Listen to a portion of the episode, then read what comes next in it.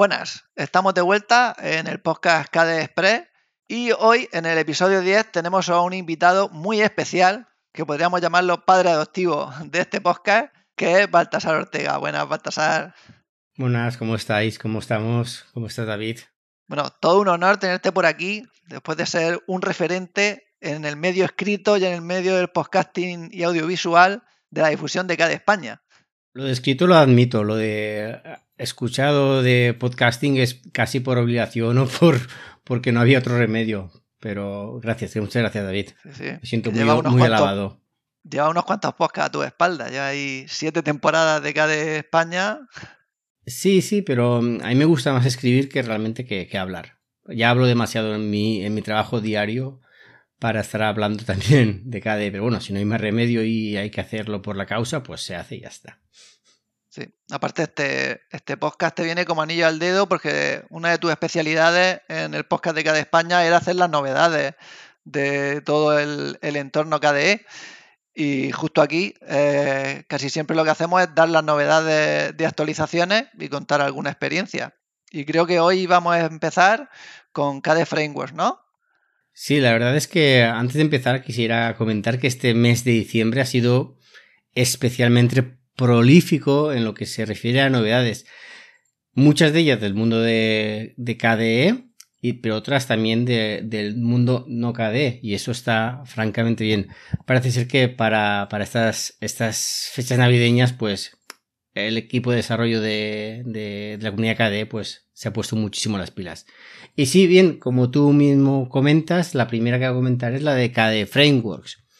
Antes de seguir, pues eh, comentar que KDE Frameworks es el software que un usuario realmente no debería saber que existe. Porque básicamente KDE Frameworks diríamos que es la, el backend, la parte de detrás, las bambalinas, para que todo el ecosistema de software KDE funcione. Y bueno, el equipo de desarrollo de KDE pues tiene el compromiso de que cada mes lanza una nueva versión de este KDE Frameworks, siempre con pequeñas novedades, siempre con muchísimas novedades y de tal forma que llevan la friolera de 89 versiones seguidas, 89 meses seguidos, lanzando una actualización cada mes. Con lo cual, pues tenemos la actualización de KDE Frameworks 2021, que realmente no vale la pena decir qué trae, porque básicamente son cosas bastante técnicas, que lo que hacen es mejorar, por ejemplo, cómo se abren las ventanas, cómo están organizados los menús, parte de los iconos, mucho de Wayland para que funcione mm, por perfecto ya y de forma transparente para el usuario, etcétera, etcétera, etcétera. Sí, es como un poco el, engranaje del motor. Que tú en teoría llevas el coche y eso te lo lleva el mecánico, pero al mecánico le hace la vida mucho más fácil que vayan manteniéndolo, mejorándolo, añadiendo cosas nuevas. Me encanta esa analogía porque es justamente eso. Es decir, Tú cuando llevas un coche, tú no sabes cómo funciona el motor ni tienes por qué saberlo. Pero si no funciona bien ese motor, pues no va a funcionar nada bien. Por eso es tan importante el KDE Frameworks y por eso es tan, importante que sus mejoras sean pequeñas y constantes a lo largo de mucho tiempo. Y eso es lo que están haciendo. Y luego en, en, la parte que sí que tocamos, que el usuario sí que puede ver, sería la actualización de Plasma Mobile. Bueno, eso de que el usuario puede ver, aún creo que nos queda un poco lejos porque no creo que ni tú ni yo, o no lo sé, igual no tengamos un Plasma Mobile todavía. Pero creo que es una muy buena noticia que Plasma Mobile se ponga las pilas, que cada vez esté, esté más maduro, que, que ya podamos probarlo en un PinePhone, que por cierto ya ha salido un PinePhone Pro que me hace a mí los ojillos que no sé qué pasará cuando mi, teléfono muera actual. El PinePhone es bastante jugoso. Y bueno, eh, más o menos el, em, a principios de diciembre, a las primeras semanas de diciembre, salió la novedad de Plasma Mobile 2112, que básicamente es una actualización de, aplicaciones ya disponibles ya que ya pueden correr en, un dispositivo, con Plasma Mobile. Y bueno, eh, evidentemente eh, os emplazo a la página oficial de Plasma Mobile que pondremos en las notas del, programa y también en la traducción de, las, de esas aplicaciones que realicé yo en mi blog. Pero es que las novedades son muchísimas. Por ejemplo, mejoras en el teclado virtual, mejora en la conexión de pantallas externas, ha cambiado el modem manager para un gestor de, llamadas más moderno, el panel superior ahora es más configurable, eso en lo que sería el engranaje, como decíamos antes, de, de Plasma Mobile, pero es que también las aplicaciones siguen mejorando. Ya tenemos una aplicación weather por defecto bastante mejorada, tenemos un visor de imágenes que se llama Coco, un, navegador web ya propio, un, generador de, alarmas, K-Clock que se llama, para poder eh, eh, poner nuestras eh, alarmas, cuentas atrás, cronómetro, etcétera. Es decir, el sueño de húmedo de, de, un usuario de KDE como yo, es decir, tener un móvil en que todas las aplicaciones sean ya KDE, que funcionen todas sincronizadas y todas libres y demás, pues poco a poco se va, se va haciendo en este plasma mobile. Es decir, maravilloso. Sí. El ecosistema básico parece que ya prácticamente está hecho. O sea, lo básico que tiene que tener un móvil y luego encima tiene la ventaja de que esas aplicaciones nativas tienen las multiplataformas. Por ejemplo, en Plasma Mobile va el engranaje y las aplicaciones, pero hay aplicaciones que puedes usar en el ordenador, como Cash, como Contact. Correcto. De hecho, eh, esa es de las mejores cosas. Es decir, por ejemplo, están sacando un cliente de Mastodon que se llama Tocodon, va todo lleva acá. Eh, y este, este, este cliente, pues será, como están utilizando tecnologías Kirigami convergentes, pues sí, lo están haciendo para Plasma Mobile, pero tendrá su versión de, escritorio y su versión para tablets y todo funcionará.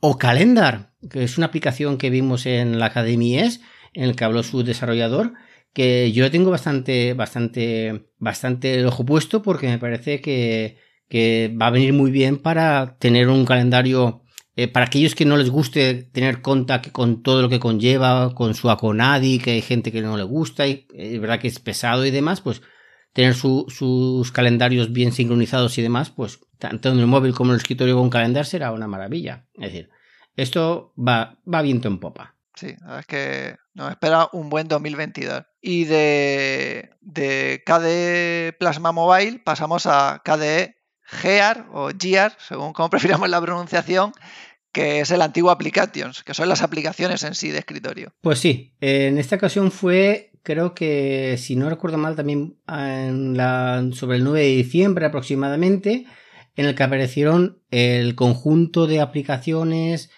de escritorio de la comunidad KDE, que le van cambiando el nombre porque no acaban de ajustarse realmente a, lo que se busca, porque claro, el ecosistema de KDE es tan complejo que es que no son hay aplicaciones que están en KDE hay aplicaciones que no están en KDE pero todas son aplicaciones KDE, bueno, es un poquito complicado, pero bueno, al final han sido que cada cuatro meses aproximadamente sacan una gran, gran actualización de aplicaciones y le han puesto el nombre de KDE y en esta ocasión, ¿qué ocurre? Pues que han mejorado eh, cositas como Spectacle, como siempre Dolphin sigue mejorando, eh, tenemos también mejoras en la consola, tenemos mejoras en, bueno, en casi todas las aplicaciones del ecosistema KDE. Es decir, yo recomiendo, como siempre, iros a la página web de, de KDE 21.12 y ver que toda la retaila de, aplicaciones que hay, de las novedades de las aplicaciones que hay. Sí, aparte, a mí me gusta mucho que en las notas que están traducidas al español y a varios idiomas, no solo te dice las novedades, sino que de vez en cuando te explica alguna funcionalidad. Y yo de vez en cuando descubro cosas como lo del filtro de Dolphin, que puedes buscar en una carpeta donde hay mil archivos, solo quiero los que sean de esta extensión, o solo quiero los que tengan este patrón de estas letras y te lo filtra directamente en esa misma ventana. Digo, esto son cosas utilísimas que yo no sabía. Sí, el control I es uno de, mis mi pan nuestro de cada día. El control I yo lo utilizo una barbaridad. Mucho más que el control F. Eh, te lo tengo que decir. Y, es, una, es una pequeña maravilla. Eh, o por ejemplo, cuando te, te, te recuerdan, por ejemplo, que, que Conquero todavía existe y es utilizado. O como que como Kate sigue mejorando. Y dices, ¿cómo puede seguir mejorando un simple bloc de notas? Y bueno, pues sigue mejorando Kate. Sí, o que puedes poner que se vean, mostrar los archivos ocultos, pero que se vean después de los que no están ocultos. Son tipos de cosas que dices, es que KDE es tan potente que de vez en cuando conviene leer las notas para ir refrescando las opciones que tiene. La verdad es que sí. Es que es una barbaridad. De hecho, yo me aprovecho mucho de esos mis charlas. Por decir, esto es muy viejo, ya lleva mucho tiempo, pero hay gente que, ni lo sabe o no, se acuerda o, no lo sabe. Un día tengo que hacer una, una sobre Name, que creo que es una de estas joyas ocultas. No sé si conoces el Name. Sí, sí. Es una de las joyas ocultas que tiene, que tiene KDE porque es, espectacular la forma que tiene de, hacer las cosas. Y luego una de las joyas de la corona de, de KDE Gears es Caden Live, que ahora mismo está muy de moda gracias a Juan Feble y su curso. Correcto. De hecho, eh, en el blog le dediqué una entrada aparte a Caden Live porque realmente tuvo, las notas en KDE Years correspondientes y las notas posteriores en su propio blog eh, diciendo que, va mejorando una barbaridad. De hecho, Caden Live, tengo una pequeña anécdota, es que eh, he hecho que lo utilicen mis, mis compañeros de curro, mis profesores, tanto en su versión Linux como en su versión Windows para hacer esos típicos vídeos que se hacen a final de año con las fotos de los chavales, para las familias y demás, pues me pidieron un, un, generador de fotos, ¿cómo sería? Un generador de... Ah, ¿Cómo se llama? ¿Un carrusel de imágenes? Sí, un slideshow de eso. Sí, un slideshow de estos. Y dos profesores, uno utilizando la versión Linux y otro utilizando la versión Windows, los dos lo realizaron sin, sin problemas, sin cuelgues y, y, encima picándose un poco. Mira, yo he hecho este, este, este, esa transición. Ah, pues yo he hecho esto, no sé qué, no sé cuándo. ¡Oh, qué guay, qué divertido! Y, la verdad es que es sorprendente. Pues las novedades de Caden Live pues son bastantes. Por ejemplo, se ha añadido, esto te gustará a ti porque tú trabajas mucho la voz, un supresor de ruido para la voz. Sí, sí, lo he probado, lo he probado. ¿Ya lo has probado? Sí. O, por ejemplo, una herramienta que a mí siempre me ha vuelto un poco loco es cómo pixelan las, las, las caras en, las, en, los vídeos y cómo la pixelación va siguiendo la cara. Eso me vuelve un poquito loco. Digo, jolín, esto debe ser súper potente para. Pues no, pues cada en live, pues ya lo tiene. Ya utilizando eh, inteligencia artificial, pues ya está haciéndolo. O, por ejemplo, eh, una función que te permite crear como si fuesen contenedores con los proyectos para así tener más organizado pues las imágenes, los vídeos, los efectos, todo. O una nueva función de multicámara. De hecho, cada Life de estas aplicaciones que por falta de tiempo yo le dedico poco. O yo lo utilizo mm, de forma puntual, pues para hacer los pequeños vídeos que haces al final de, tus hijos o de tu hijo para, para cosa, cosa más hago cuatro, cuatro cositas y ya está, pero creo que es súper, súper potente. Sí, sí, la verdad es que tiene lo bueno de que la ahora mismo, antes no, pero ahora mismo la barrera de entrada no es muy grande, o sea, tú puedes empezar de cero y, y puedes funcionar, puedes hacer lo básico, puedes verte un par de cursos como el de Juan y ya puedes sacarle bastante chicha, pero luego si quieres te puedes meter en plan profesional. Sí, es realmente asombroso y además una de las cosas más, más chulas que creo es que ha ganado muchísimo, muchísimo, muchísimo en estabilidad. Tal forma que antes era bastante habitual que se te colgara la aplicación, se cerrase. Normalmente se, se, restauraba sin ningún tipo de problemas, aunque daba un poquito por, por, por, saco.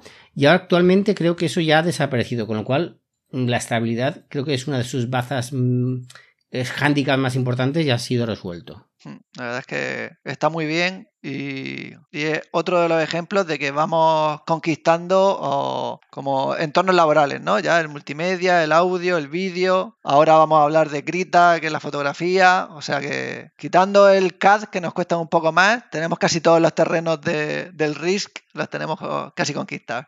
Eh, yo no encuentro faltar un, una suite ofimática potente o que LibreOffice fuese más, más amigable con el entorno KDE, aunque se puede hacer amigable, pero bueno. Pero bueno, no vamos a hablar ahora de, los problemas de KDE porque aún nos quedan un cuantas novedades. Sí, porque otro, otro salto gordo es eh, Gcompris 2.0. Correcto, Gcompris, una aplicación maravillosa que tú con, con tus niños eh, es algo imprescindible porque eh, es una aplicación educativa eh, que tiene muchísimos módulos y de todo tipo.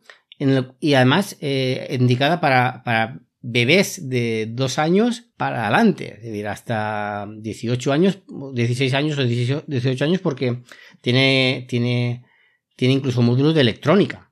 que es poca broma, electrónica básica, pero bueno, al, fin y al cabo esto siempre empieza siendo algo básico y después se va complicando. Pues sí, ha lanzado G-Compris 2.0, con lo cual pues eh, es una gran noticia, de hecho ha, perdido el, apéndice de G-Compris Qt 2.0 porque ya se, ya se supone que, ya va con Qt y ha, ha abandonado ya las librerías GTK.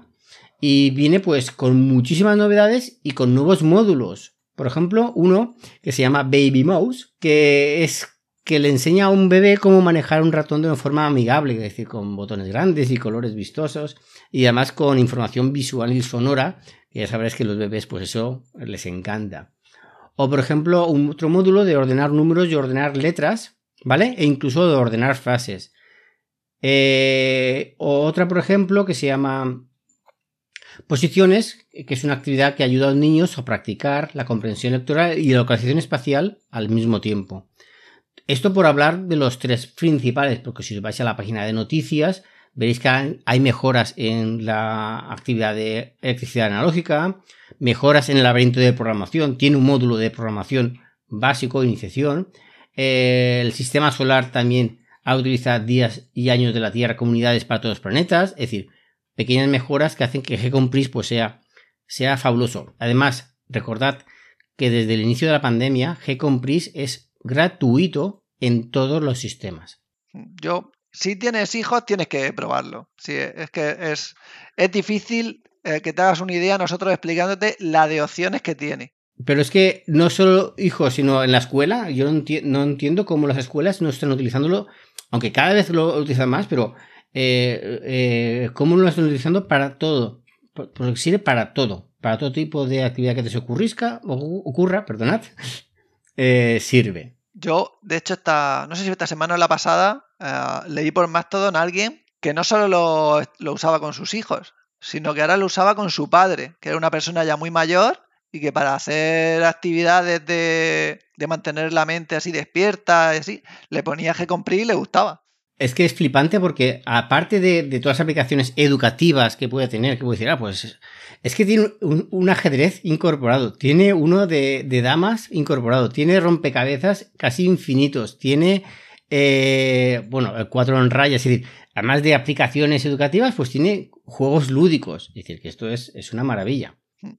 Y luego para completar el espectro de, hasta dónde llega el ecosistema KDE, pues tenemos Krita, que ya es un referente a nivel mundial en, edición fotográfica o en, o en dibujo, más que de edición fotográfica.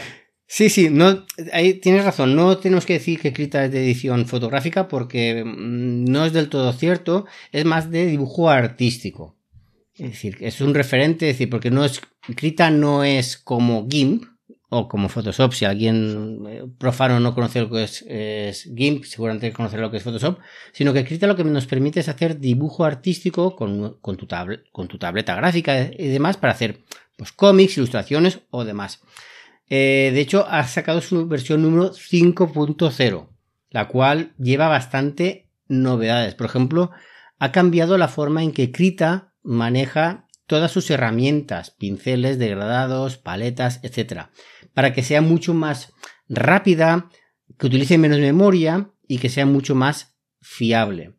Además, han mejorado los degradados. Eh, también se ha revisado el sistema de animación, porque con Krita no solamente puedes dibujar, sino que también puedes crear animaciones. También se ha eh, añadido un editor de guiones gráfico integrado y también se ha creado una grabadora para crear vídeos in situ de tu sesión de dibujo con esto hacer tutoriales deberá ser súper sencillo. Ya veo ahí a Ramón Miranda sacándole jugo a todo esto. Sí, la verdad es que... Maravilloso. Eh, da gusto cuando ves un, software que, no sé, de, lo bien que lo hace, ¿no? que cae en gracia o sabe las circunstancias y no tiene el problema de otros de que es un gran software pero no es conocido. Krita es, un gran programa, pero aparte es conocido y se está usando en muchos entornos. Sí, claro, porque Krita tiene la gran ventaja de que eh, está en Windows, eh, creo que también está en la Apple Store.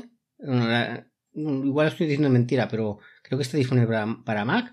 Eh, está en muchos sistemas operativos y además creo que Krita es el típico, el, caso de éxito perfecto para decir que si una sola universidad se pone de acuerdo con un software mm, de potente como puede ser eh, este escrita, pues la evolución es imparable. Y recordemos que, que Krita está, está relacionado con una universidad de, de Francia, no recuerdo cuál es, disculpadme, pero gracias a esa colaboración, Krita eh, ha crecido de una forma bárbara en los últimos tres o cuatro años y es una universidad unida con un software. Si contamos cuántas universidades hay en el mundo, con que una universidad de España, una, eh, apadrinara una aplicación del ecosistema del software libre, pues imaginamos lo que podría, lo que podría pasar. Y Krita es el ejemplo de lo que podría pasar. Sí. Aparte que son todo ventajas porque es, consigues un producto bueno para la sociedad y a la vez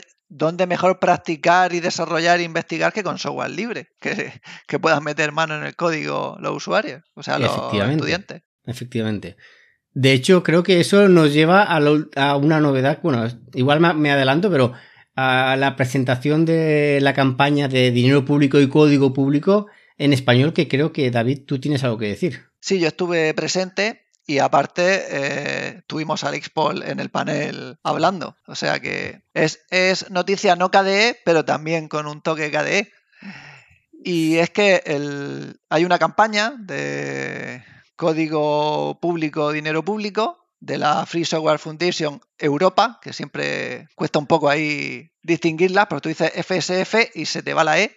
Pero vamos, el, es la hermana de la, de la, americana. Pero entonces ellos están más enfocados en cosas europeas, en instituciones públicas del Parlamento, de Alemania, de cosas en España, de que las universidades usen software libre. Y entonces tenían un folleto, ellos hacen material, pero estaba en inglés. Entonces, para facilitar que la campaña se extienda por España, hay un, un par de traductores aparte de la lista general, que se pusieron a ello y prácticamente hicieron el 80% del trabajo. Entonces ya tenemos el folleto en español por completo para poder mandárselo a todas las instituciones y gente que conozcamos. Y lo que hicieron fue un evento para darle publicidad, que ya estaba el folleto, y cogieron algunos casos de éxito o organizaciones relevantes dentro del software libre, que estaba el Pica Pica Lab de por ahí de por el norte, o algún en el Parlamento creo que fue de Cantabria, donde firmaron una declaración de que iban a usarlo, aunque no me terminó de quedar claro si después de la declaración lo están haciendo o no. La cosa es que estuvo muy bien el evento y en el panel final, que hablaron todos los que habían hecho su exposición, estuvo Liurex también y una cosa parecida a Liurex que no sabía que existía en Cataluña. Linkat. Sí, pues hicieron un panel hablando del futuro del software libre. De ahí donde tuvimos a nuestro presidente de KDE Internacional hablando. El incombustible Alex Paul. y creo que ya está colgado el vídeo, o sea que se puede, el que no estuviera en ese momento puede verlo después. Vale, yo me apunté, pero bueno, al final, pues cosas de la vida no pude asistir, pero bueno, tengo pendiente ver el vídeo. Ahora que tengo un poquito más de tiempo, pues a ver si me lo pongo esta noche. Y para terminar, que estamos justo en el tiempo de este podcast, que son 24 minutos, y vamos a hablar un poco de Blender 3.0, ¿no? Otro mastodonte del software libre y el éxito. Correcto, de hecho, eh, esto fue más o menos lanzado también en la primera, la primera quincena de diciembre. Y pues Blender, para quien no lo conozca, es una aplicación de, de creación 3D gratuita y de código abierto con la que se hacen realmente verdaderas maravillas que demuestra que el código abierto, el software libre está en todos los campos. Es otro caso de éxito y claro, un lanzamiento 3.0 significa que, pues, que esto funciona, que va mejorando, etc. De hecho, hay gente que utiliza Blender no para animar, sino para crear vídeos, no sé si lo sabrás. Sí, sí, pues el motor que tiene es muy bueno y, es, gente valiente porque la interfaz es más complicada que... Sí, esa es la, idea que, me transmiten. Pero bueno, eh, veamos que es otro caso, caso de éxito, es decir, eh, tenemos eh, un, un, creador de películas de animación o de cortos de animación o de anuncios de animación. De hecho, me pasaron un anuncio que me juran y perjuran que está hecho en Blender, que yo no me lo acabo de creer porque me parece demasiado real y demasiado perfecto. Pero perfecto que decir que es que, digo, esto, pues no sé por qué no están utilizándolo para hacer mm, cosas como, como películas de Pixar. Pero bueno, pues nada, eh, si os interesa, pues como ponemos en la nota de programa, pues también tenéis Blender 3.0, que por cierto está disponible para Linux, Windows y Macintosh. O sea que no va a ser por opciones. por supuesto, esperamos que los que estéis escuchando este podcast lo probéis en, en KDNeon o en cualquier distribución que lleve Plasma. Con que lleve Linux yo, yo me conformo de verdad, ¿eh? Porque al final, al final, al final, perdona, al final todos acabarán en, en plasma. Tarde o temprano, cuando lleguemos a la dominación mundial. Sí, eso está claro. Cuando salga el Steam Deck. El Steam Deck. Todo el mundo irá cayendo. Sí, sí, sí, sí, seguro, seguro. Y luego antes de acabar, que no se me olvide a daros recuerdos de José Picón, que nos ha podido conectar, y mandarle un abrazo a Bryce, que está dándole caña ahí al estudio y volverá cuando le permita el tiempo en 2022 a, a, dedicarnos unos minutos de siempre su agradable presencia. Por supuesto, dos grandes personas. Y con esto yo creo que podemos terminar y hemos entrado justo en los 30 minutos del KD Express. ¿Qué te parece, Baltasar? Pues sí, mm, cortito y al pie, como decía un amigo mío, cortito y al pie. Eh, rápido, rollo matrallita, pero creo que, que como al menos para, para que la gente le entre el gusanillo de, y que vea la gran capacidad de trabajo que tiene la comunidad del software libre y la de KDE en particular, pues creo que les sirve. Vale, pues con esto os felicitamos las fiestas, que tengáis una buena entrada de año. Eso es. Esperamos publicar esto antes de que acabe para que tenga sentido. Era justito, justito. Y llevar cuidado, que está la cosa muy mala ahí fuera. Pues eso, mm, felices fiestas a todos, un buen inicio de año a todo el mundo y bueno, David, muchísimas gracias por tu trabajo porque es fabuloso y nos vemos en el 2022 un poquito mejor, creo. Venga, y muchas gracias a ti, Baltasar, que, que te voy a contar. Hasta la próxima. Chao.